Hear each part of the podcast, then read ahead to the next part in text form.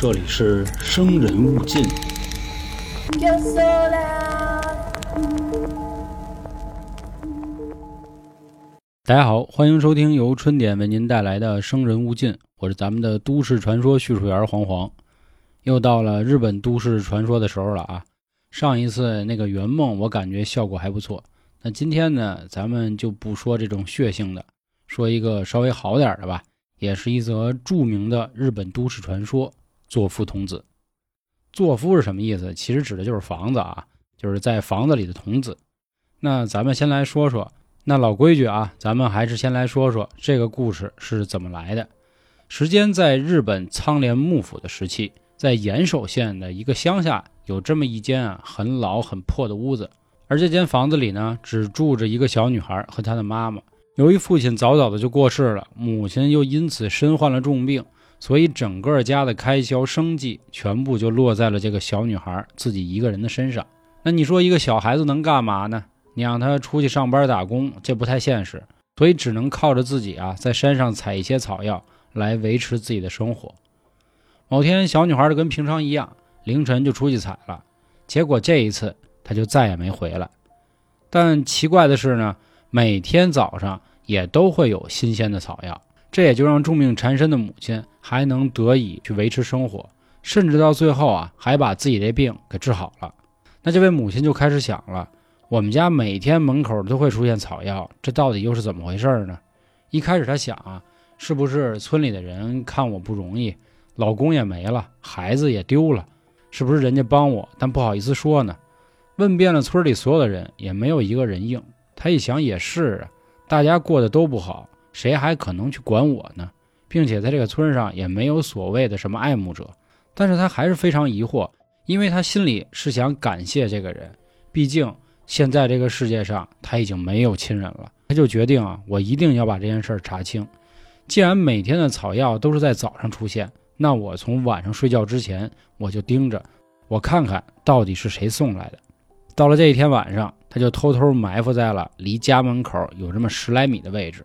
到了凌晨两三点钟，这个时候啊，他好像看到了这么一个小孩，但由于那会儿也没有灯光，月光又比较灰暗，所以只能模模糊糊的感觉应该是个小女孩，甚至她的身形还很像自己已经丢失了的女儿。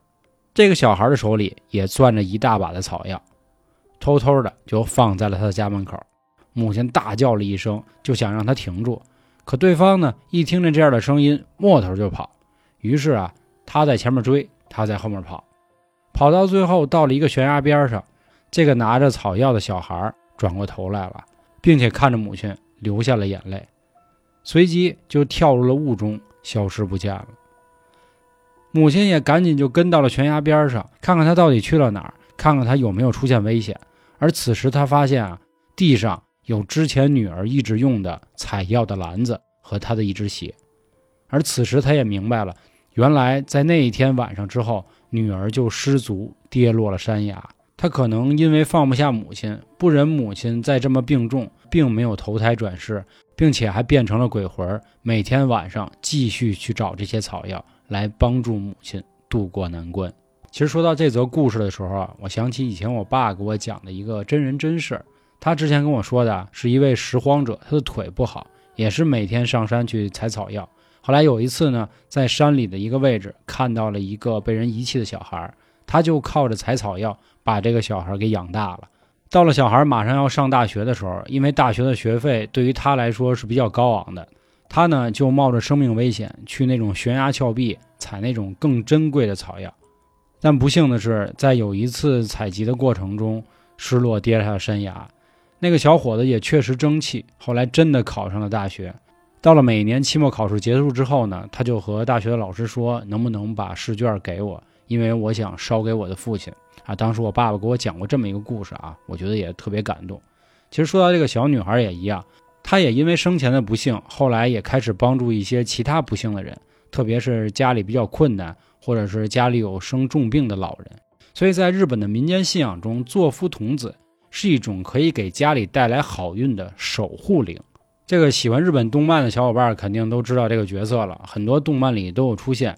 她的样子是一个挺可爱的小女孩，个性是属于那种活泼开朗，哎，喜欢做恶作剧，当你一个人在家的时候呢，她有的时候还会发一些怪声吓唬你，并且她还很喜欢跟小孩玩。比如您家里有孩子，您发现有一天啊，他突然对着空气说话呢，或者是你发现你们家这地板或者瓷砖上有那种白色或者粉色的小脚印儿，再或者啊，你发现在没有人的这个卧室也好，厨房、厕所也好啊，你听到有人说话了，那就证明你们家里应该住着一位，或者说至少不止一位作夫童子。啊，其实说到这儿，我还想问一句各位啊，咱们那个春卷里现在还有没有在玩阴阳师的？其实阴阳师也有一个角色作夫童子嘛。我今天有一部分资料，其实也来自人家的小百科，不过我没玩过啊。听说那个什么决战平安夜还是什么平津夜呀，也有这么一个角色。如果各位有玩的，到时候可以把它相关的那个照片、图片啊打在评论区里啊。咱们前面说了啊，坐夫童子是会给你带来好运和福气的。不仅如此，比如您家里可能要发生火灾的时候，他也会出来。但是咱们前提说好了，虽然人家性格调皮，你呢不跟他玩也没事儿。但是如果你对他不客气，或者说你天天琢磨给人轰走，那以后你们家一定会越来越背，最后导致你家道中落，然后破产搬家等等的。其实关于作夫童子的起源啊，咱们除了开头那个比较感人的故事以外，还有一个暗黑的版本。这个就跟我这张专辑刚开头讲 Hello Kitty 的那个黑暗传说一样，基本上都会流传着一个相对和谐的，还有一个非常暗黑的。各位也不要忘了去听听那个啊。在日本呢，有一个民俗学者叫佐佐木喜善的人，他认为呢，作夫童子跟日本早期东北地区有这么一个习俗有关系。这个习俗叫救杀，就是脱臼的臼，臼齿的臼，杀人的杀。臼齿这个习俗。早期是发生在日本农业时代，因为那会儿在东北地区啊，总会发生天灾，又赶上那边也冷，所以庄稼地基本上都荒了。你说种什么呀？什么都种不了，就会导致长期的粮食短缺。但是古时候那会儿人呢，在避孕这块儿啊，做的确实不太好。以前老行经常说一句话，说为什么以前的人啊就那么爱生孩子？因为娱乐设施匮乏，就剩下卡布当底下那点乐了。那生完孩子自己养不活，那怎么办？所以为了当时减轻自己的家庭负担，婴儿刚出生的时候，他们就会拿那个捣米的石舀子，直接把整个孩子压死，或者直接给砸碎，然后再埋到自己家的厨房地底。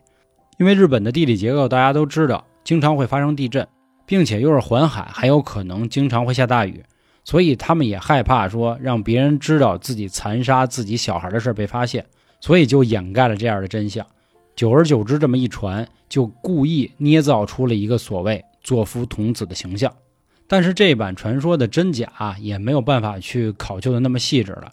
反正总之，作夫童子在日本肯定是大受欢迎的。在日本也有很多的旅馆啊，都是打着作夫童子这样的噱头去宣传自己的。其中最有名的就是有一个叫绿风庄的地方，说白了就是咱们现在这种网红旅馆。想要预约住上啊，基本上得提前个一两年。绿风庄坐落于二户市金田一地区，里面还有一个神社叫龟抹神社，并且供奉着一个名为龟抹的作夫童子。在他们南北朝时期，藤原朝臣藤房因为北朝军追杀到了北上，到了金田一地区，有一个叫龟某的随行男童啊病逝了，年仅只有六岁。他最后的遗言就是说：“我一定要守护到家族的最后一代。”自此，他也就化作成了一名作夫童子，一直守护着金田一。也正是这个信念，他也经常现身在绿风庄里。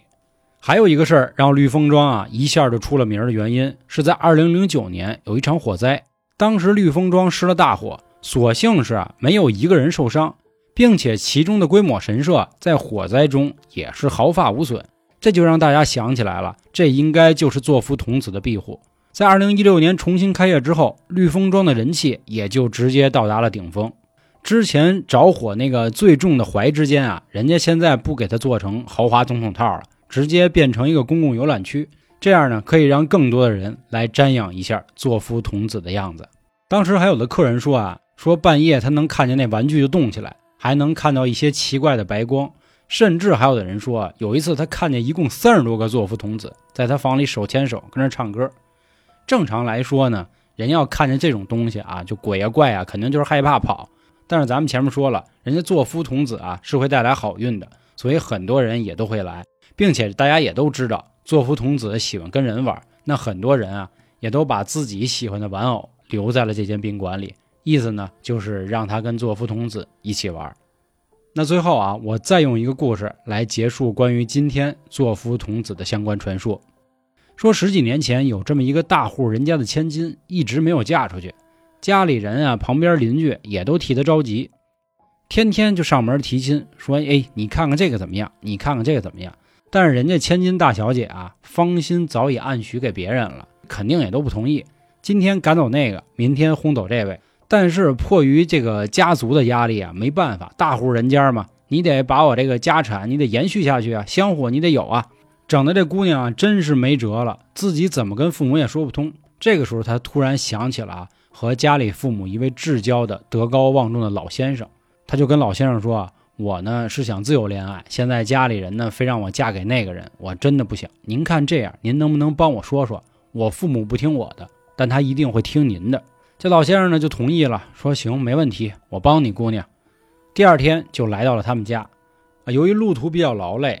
老先生就说呀：“我能不能早点睡啊？咱们明天再来聊一点事儿。”后来家里人为了让他可以休息的更安心啊，就给他找到了一个最里面的房间。老先生呢就这么昏昏沉沉的睡了。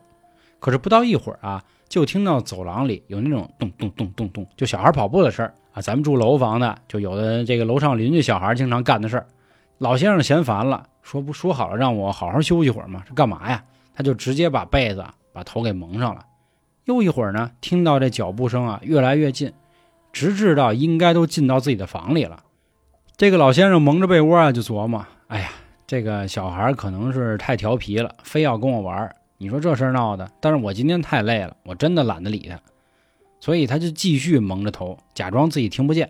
这个时候，他已经感觉这个小孩应该走到自己身边，并且还蹲了下来。甚至呢，能感觉这个小孩应该在用手啊扒拉那个被窝，说看看被窝底下那人是谁。老先生呢，故意直接一个翻身，用屁股对着他了。谁成想这小孩更来劲了，直接啊就在他这被窝褥子上开始蹦。就有没有养过猫的，应该知道那个感觉啊，那肯定不舒服。哎呦，给这老先生烦的呀，说真的是，哎呀，我真受不了了。但是由于舟车的劳顿啊，他实在是懒得跟他较劲了，所以还是继续的蒙着被子。哎，过了一会儿。动静没有了，老先生啊也松了口气，说：“哎呀，这小孩可太皮了。”但是没过多一会儿啊，他突然感觉他整个就连着被褥褥子加他一起就被拽起来了。后来他就琢磨：不对啊，这如果是小孩的话，他怎么能把我拉动呢？这劲儿也太大了。这个时候，老先生啊终于扛不住了，非常生气，直接把被子一掀。而此时，两扇门啊，砰的一声就打开了，眼前他突然发现。原来他跑到了隔壁的房间，而正在他琢磨的时候，突然又来了一股神秘力量，直接把他连人带铺盖卷，就相当于跟踢皮球似的，一下给他踢飞了，咣的一下，直接就砸到了玄关的地板上。反应过味儿来之后啊，老先生吓得就有点干瘪了，这可怎么回事啊？说我怎么直接从我屋里让人给踢出去了？等于这一宿的折腾，他实在没有办法隐藏了。本来啊是要跟这家人说关于千金大小姐出嫁的问题，结果就先把这个事儿和大家说了。可能也是听到了这个奇遇之后呢，这一家人对这门亲事的态度也出现了改变。事后，那家人的女儿把实情就和老先生说了。他说：“亲事是双方的家人做主，按理说呢，我们这种大户人家讲究的一个门当户对。但是我发现啊，对方不但家里没有钱，还欠了一屁股债。”如果他要真的跟我好了，那我们家也会从此衰败的。然后这老先生说了：“说姑娘，你跟我说这个事儿干嘛呢？”啊，老先生，你从一开始并不是来帮我的吧，而是来帮我爸妈的吧？正如这个千金大小姐想到的一样啊，其实当这个老先生接到了大小姐的请求的时候，这私底啊，人家爸妈也找着他了，说：“你看能不能说服我闺女同意这门婚事？”其实老先生一直认为呢，结婚是好事儿。他这次来呢，其实是为了说服这姑娘，结果出了这么一档子事儿。这个时候，千金大小姐说了：“老先生，您昨天晚上经历的事儿是真的。那个小孩其实好久都没有出现了，他一直在冥冥之中保护我们。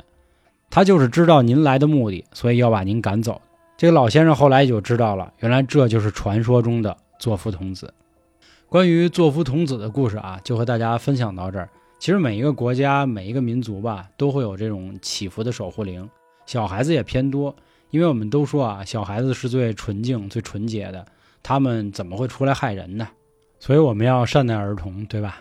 恰巧今天也是六一儿童节啊，当然了，可能其他的平台小伙伴应该是在六月八号听到的啊。那这一块呢，也祝各位收听春点的大朋友、小朋友们儿童节快乐啊！最后还是啊，咱们五月份的特别节目是关于古代酷刑的，喜欢《生人勿近》的朋友千万不要错过。关注微信公众号“春点”，回复“特别”就可以获取收听的方式了。我是咱们的都市传说叙述员黄黄，感谢您今天各位的收听，拜拜。